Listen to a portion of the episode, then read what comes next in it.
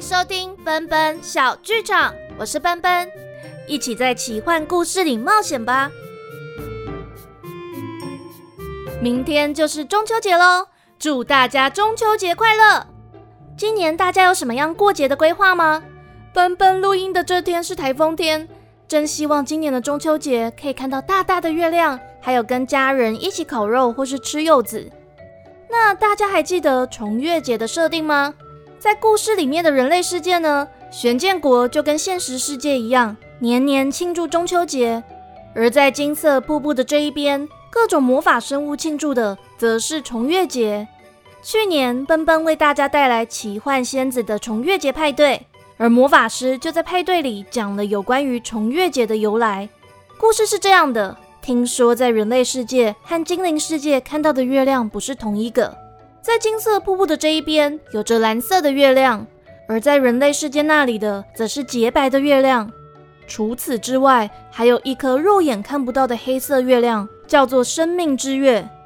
蓝月和白月每一年中秋都会在天空相逢，绽放出紫色的光芒，而这光芒里就蕴藏着强大的魔力。唯一一次的三月连珠，就发生在数千年前，精灵们在紫色月光里诞生。原本的小蘑菇从一夜长大，就长成了一片蘑菇森林。那关于蘑菇森林怎么诞生的传说，可以收听第六集《蘑菇精诞生的故事》。至于有关于紫色月光的魔力呢，可以回头收听第三十九集《寻找紫色月光的公主》。如果是新加入的听众，想要知道第三十九集的开头在说些什么，可以从第三十八集，甚至是第三十六集开始收听故事哦。好，那这些设定跟这集故事到底有什么样的关系呢？上一集说到，那不勒斯大公主渊羽，请现在担任银花骑士团第五队队长的乌拉德带路，让他和护卫卢娜可以进入那不利斯人避之唯恐不及的迷雾森林里。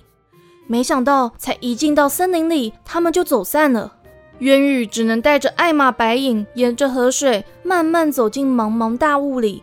而恍惚撞上了结界，不知道是不是因为渊羽使用过宝盒，还是因为身上流着魔法光晕，他抛下艾玛，独自一人挤进大雾里，也听见了精灵王子丹影和魔法师的声音。丹影原先还提议要使用蘑菇精的力量穿越结界，突然现身的狐灵长老却想对精灵王子施予禁锢魔法，以保全精灵王室的血脉。渊羽终于大叫出声：“丹影，我找到结界了！魔法师先生，赶快打开通道，让我出去！”我啊！他的话还没说完，身体就被奇异的力量抛出了茫茫大雾。而在金色瀑布的这一边，丹影奋力地躲开狐灵长老的禁锢魔法，滚落在地。魔法师挡在精灵王子面前，求狐灵长老住手。一声惊呼就从空中传来。让他们都抬起头，停下了动作。丹影激动地对天空大喊：“元宇，元宇，是你吗？”但回答他的就只有一片寂静，让他沮丧地跌坐在地。魔法师和狐灵长老也看向天空，但他们看的则是天空一闪而逝的黑色月亮。一人一精灵皱眉对视，各有不祥的预感。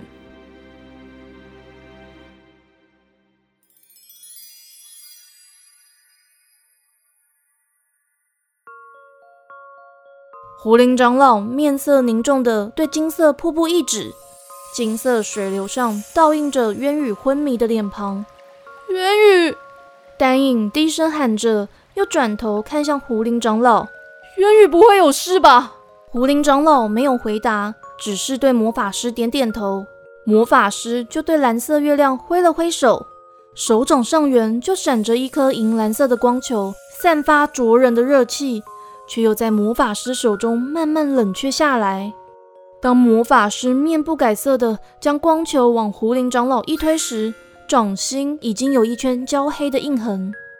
狐灵长老接住银蓝色光球时，这光球已经微微结成冰，让他的白色长胡须和白发上笼罩了一层霜。他口中念念有词，专注地看着光球从蓝变紫，再从紫变红。由红再变黄，黄又变成绿。不久后，绿草般的颜色又慢慢褪去，就只留下原先银蓝的颜色。接着，光球就飞离了狐林长老的手心，飞进金色瀑布上的倒影。渊羽紧闭的双眼微微颤动了一下。再来，就看人类公主的造化了。狐林长老丢下这句话，拍动细长的金色翅膀，想要飞回蘑菇森林里。丹影的话却让他停下了翅膀。狐林长老，我以后还可以跟渊羽见面吗？这位五百多岁的精灵长老胡林落到地面，面无表情地看着丹影许久，才露出一个哀伤的微笑。殿下，我们精灵一向长寿，您正值青年，刚要满四十五岁，只要您不在意年岁外貌，总有一天会再见面的。丹影还想多问。胡林长老就摇摇头，直接消失在一道白光里。金色瀑布上的倒影也随之融化在水流中。魔法师犹豫着，想要拍拍丹影的肩膀，丹影却对魔法师露出一个灿烂的笑容。魔法师，那就跟我们之前说的一样，我还是希望打造一个紫色的生日宴会，也要邀请所有的奇幻生物来参加。再麻烦你喽。丹影不再追问渊羽能不能顺利醒来，也不问渊羽能不能如期穿越结界参加自己的生日宴会。这样的丹影让魔法师不禁苦笑了一下。他俯身鞠躬，又走向丹影，第一次拍了拍丹影的头：“ 孩子，别太逞强了。”说完，他就弹弹指，消失在银蓝色的光粉里。丹影站在金色瀑布前。想着第一次和渊羽相遇的场景，想着自己总是站在金色瀑布前等待，又想着他与渊羽一起游历魔法世界的约定，忍不住看向了蓝色月亮。渊羽，我会一直等你。蘑菇精们围了过来，草草用瘦小的手拍拍精灵王子的鞋子，让丹影轻轻的笑了。而在有着白色月亮的世界。一名身材修长的俊俏青年也看向透进树梢的月光，喃喃自语着：“元宇公主殿下，我不应该离开您身边的。”在他身旁，精壮的中年男子拍拍他的肩膀：“乌拉德，至少我们找到公主殿下了。”他们正是银花骑士乌拉德和渊羽的贴身护卫卢娜。他们两位原本一前一后跟着渊羽一起进到迷雾森林里。但突如其来的一道大雾遮住了卢娜的视线，在最前面的乌拉德则是听见了撕裂声，仿佛空间在一瞬间被划破了一般。他们在越来越浓的大雾里呼唤渊羽：“公主殿下，小雨姑娘，小雨姑娘，公主殿下，您在哪里呀？月雨公主殿下，月雨公主殿下，月雨，回答我！”隐隐约约听到回音，却无法判别是从哪个地方传过来的。卢娜很着急，但乌拉德更着急，直接一拉缰绳，调转马头，飞奔回到卢娜面前。卢娜大人，我看这样不是办法。我对这里比较熟，就直接往大雾里面找。要请您往右方走，大约十公里处会有一棵百年的大树。麻烦您就找一位叫罗斯特的。他的话还没说完。就听到左后方传来一声惊呼，紧接着是马匹的嘶鸣声。他脚下的白马听到声响，也不安分地往空中嘶鸣，回应另一匹白马的呼喊。乌拉德脸色苍白地拍拍艾玛，带我们过去吧。白马一听，扬起前蹄，以穿破迷雾之姿，往刚刚发出声音的地方飞奔而去。鲁娜一挥缰绳，命宗马紧跟在后。一白马和一棕马就闯进了茫茫大雾里，浓雾呛得卢娜连连咳嗽。时常出任务的乌拉德却面不改色的继续前进，一直到前方朦朦胧胧的出现一道白色和红色的身影。卢娜不确定的喊了句：“是公主殿下吗？”乌拉德则是利落的跳下马，脚步被浓雾绊得踉跄。卢娜从来没看过他这么慌张的模样。是渊羽吗？渊羽趴坐在白马上，已经失去了意识。他的白马不安的踢踢前蹄，乌拉德就拍拍马头，颤抖着说：“白影，没事了，真的没事了，谢谢你。”这段话也像是对他自己说的一样。他跳上白马，咬着牙抱稳全身发冷的渊羽，看向透进树梢的月光，喃喃自语着：“渊羽公主殿下，我不应该离开您身边的。”乌拉德，至少我们找到公主殿下了。乌拉德深吸一口气，对自己的白马喊道：“暗日，请你带我们到营帐那里去。”白马暗日吐吐气，像是懂得主人的心事，点点头，甩甩尾巴，就转身往大雾的另一头走。大雾在他们奔向营地时慢慢散去，皎洁的月光照亮了走在最前头的白马。也照亮了渊羽紧闭的双眼和黑棕色的发丝。忽然，像是有谁往渊羽的头上倒了一盆银蓝色的水，银蓝色的光芒从他的头上往下延伸至斗篷的下缘。乌拉德无助地抱紧全身发光的渊羽，却讶异地发现他的身体在光芒里慢慢变得暖和，发白的嘴唇也恢复了红润，睫毛轻轻颤抖着。当光芒淡去，乌拉德轻声喊了句：“渊羽公主殿下，您醒了吗？”渊羽反射性的皱起眉头，双眼还是紧闭着，却说了声：“丹影，再等我一下，我快要穿过这片大雾了。我们还有好多好多地方要一起去哦。”乌拉德听到这段梦话，面露苦笑，却松了口气。像年少时安慰大公主一样，摸摸渊羽的头。没事了，等你醒来之后，就可以跟精灵王子出去玩喽。鲁娜跟在旁边，看到乌拉德的表情，什么话都没说，只是拍拍他的肩膀。月光像是在前头指路，他们走的路一片明亮，连点树木的影子也没有。没过多久，他们就看到矗立在迷雾森林外的银花骑士团主营帐。一名骑士从暗处出现，正要拔剑。乌拉德朗声说道：“乌拉德在此求见大将军，王室成员有难，要寻求庇护，不可通知王宫。”那名骑士确认乌拉德手上的令牌，并举起火把往卢娜和白马上的渊羽一照，认出了他们，就微微鞠躬。领着乌拉德一行人到中间的营帐，拉拉门口的铃铛。一位身手矫健的女子应声而出，一双大眼眯了起来，身上的盔甲还没卸下。是玄剑国又派人过来了吗？嘿，公主！鲁娜慌忙摇摇手。乌拉德往前走了一步。克纳丁将军大人，乌拉德在此，请您协助。克纳丁的眼睛眯得更细了。一个箭步冲到白马前，就抱住渊羽，像是在抱棉花一样轻松。进来！他头也不回地对乌拉德和卢娜喊道，直接走进营帐里。带他们来到此处的骑士一鞠躬，再次藏入黑暗中。克纳丁的营帐里是以银蓝色为主色调，宝剑和各类武器的收藏让卢娜看得目不转睛。大大的银色花朵就被印在层架旁。克纳丁将渊羽放在角落的被子上，解下公主身上的红斗篷，反盖在身上，又转身丢了几枚木柴到火炉里，热了一碗带着浓郁药草味的汤水。乌拉德默不作声，帮忙端过汤碗，让克纳丁抱起渊羽，往公主的嘴里塞了一汤匙的草药。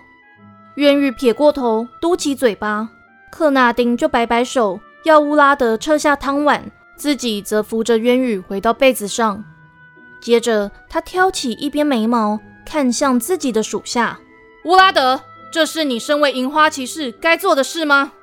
乌拉德没有被克纳丁的气势压倒，而是沉稳回答：“克纳丁大人，效忠王室是我的职责。大公主希望前往迷雾森林，属下是为了完成公主的心愿。”克纳丁严厉地说：“王室成员有错就要纠正。”这样才是身为骑士的本分。你知不知道现在外头都怎么说大公主？但乌拉德的目光没有一丝软化。也罢，你还知道要带卢娜大人来这里。玄剑国会撤去部署在南方的兵力，还派使者前来我国谈矿石交易，想必也是大公主的功劳。克纳丁严肃的脸上稍微放松了点，乌拉德就笑着说：“那这样我也不算犯错了吧？”哼，你这孩子就这张嘴厉害。克纳丁笑了一下，随即又板起脸孔：“公主殿下到精灵世界的事情是真的吗？”鲁娜率先点点头，元宇就轻轻喊了句：“精灵王子才没有翅膀，因为我们是彼此的翅膀。可是……”我穿不过姐姐，丹影，丹影，你还记得要怎么飞吗？克纳丁看着渊羽流下泪，又看到乌拉德落寞的表情，故意大声的叹口气：“唉，我真搞不懂你们汉特梅人到底在想什么。以前那位自称魔法师的木匠也这样，难怪佩琼斯老王后都说，汉特梅城出生的男子只会困住自己。”卢娜大人，听说你跟玄剑国的莫伊打成平手，走，我这有洛特尼村上好的麦酒，我们去那里喝一杯。等一下比划几招。他不顾卢娜抗议，直接拉住卢娜的袖子。卢娜本想挣扎，但看了看乌拉德，就乖乖的被拖出了营帐。乌拉德蹲坐在渊羽旁边，凝视渊羽脸上的泪痕，犹豫了一下，握住渊羽的手。渊宇公主殿下，赶快醒过来吧！接下来只要大将军准许，您想去哪里，我都陪您去。什么魔法的代价我都不管了，那道结界就由我来打破吧！忽然之间，渊宇的手颤抖了一下。乌拉德看到一道银蓝色的光晕再次快速的笼罩渊宇全身，渊宇就在光晕里张开眼睛，银蓝色的光粉在他的身旁闪烁着。他笑着反手拍了拍乌拉德，坐了起来，琥珀色的大眼睛炯炯有神。乌拉德，你在说什么？我是一国公主，我自己闯出来的事情当然是自己承担，怎么可以让下属来为我担负一切呢？乌拉德抽回手，有点难为情的咳了一声：“ 元宇公主殿下，我只是想测试哪句话可以让您醒过来。”元宇却没有被逗笑。而是哀愁的看着透进营帐的月光。乌拉德终于开口问：“迷雾森林里面发生什么事了？”元宇就从他们走散开始说起，讲到他在迷雾里昏迷前的事情。我真没有想到狐灵长老会直接对王室出手，真希望丹影没事。他迅速站起身，红色斗篷掉落地面。我要再去找一次结界，想办法去丹影的生日宴会。如果还是行不通的话，我就要先回王宫跟父王说明真相，以免瑞刚王子先出招。乌拉德听他左一句单应，右一句单应，而轻轻笑了出来，想借此压抑心底的苦涩。那我就去跟克纳丁大将军请个假。乌拉德，你到底还要请几天假？克纳丁突然掀开营帐门帘，鲁娜一脸歉意地看向乌拉德。乌拉德张口想要回嘴。克纳丁却又笑着说：“我们这次一起出任务，公主殿下，以前您在王宫帮过我，这次换我帮您。”克纳丁，我当初只是帮你做了纸雕卡片，要送给元宇。看克纳丁红了脸，就微微一笑，没有再说下去。乌拉德却兴冲冲地问：“原来英勇无敌的克纳丁大人也有温柔的一面啊？这是要送给谁的？”乌拉德，你到底会不会说话？克纳丁举起手，乌拉德就往旁边一闪，躲在卢娜背后。卢娜大人，大家都对我好凶哦。卢娜拍拍他的肩膀，我看啊，你以后还是乖一点好了。元宇也走到他身边，拍了拍另一边的肩膀。对啊，你看卢娜多听话，很少被骂。卢娜本想感谢公主，称赞自己，却发现每个人都笑了起来。只能无奈的搔搔头。乌拉德露出特别开朗的表情，直接搂住渊羽和卢娜的脖子，大声叫道：“那我们三人又要再一次出任务喽！只是要不小心外带一位大将军。”克纳丁这次没有呵斥乌拉德，只是用手指敲敲这位下属的额头。知道了，就赶快去休息，明天还有很远的路要走。乌拉德大喊一声。知道了，克纳丁大人，公主殿下，晚安。说着，他就把卢娜拉出了营帐，看着外头越来越扁的月亮，悠悠叹了口气：“唉。”卢娜听见从营帐里传出了渊羽的声音：“呃，你问我精灵王子吗？他叫丹影。以前父王和母后都不想听我说，你还算是王宫里面少数相信我的人了。我一定要跟精灵王子在一起。”于是他拍拍乌拉德的肩膀，轻声说：“可以往前走了吧？”乌拉德突然大步一跨，跑到鲁娜面前，开朗地说：“也许我们汉特梅人就是执着。”不过，我还可以看到他的笑容就好了。鲁娜看着背对月亮的身影，突然觉得这位小自己许多岁的老友好像长大了不少。他半开玩笑地说：“希望你的这份执着可以让我们家的星星和伟伟以后认出你呀。”鲁娜大人，你真的很过分哎！我只是跟你开个玩笑，你怎么？他看着乌拉德抗议的神情时，瞥见天空一闪而逝的黑色月亮。突然想起渊羽似乎告诉过自己有关于三颗月亮的传说，但这个念头却伴随着他和乌拉德的笑语被抛到了脑后。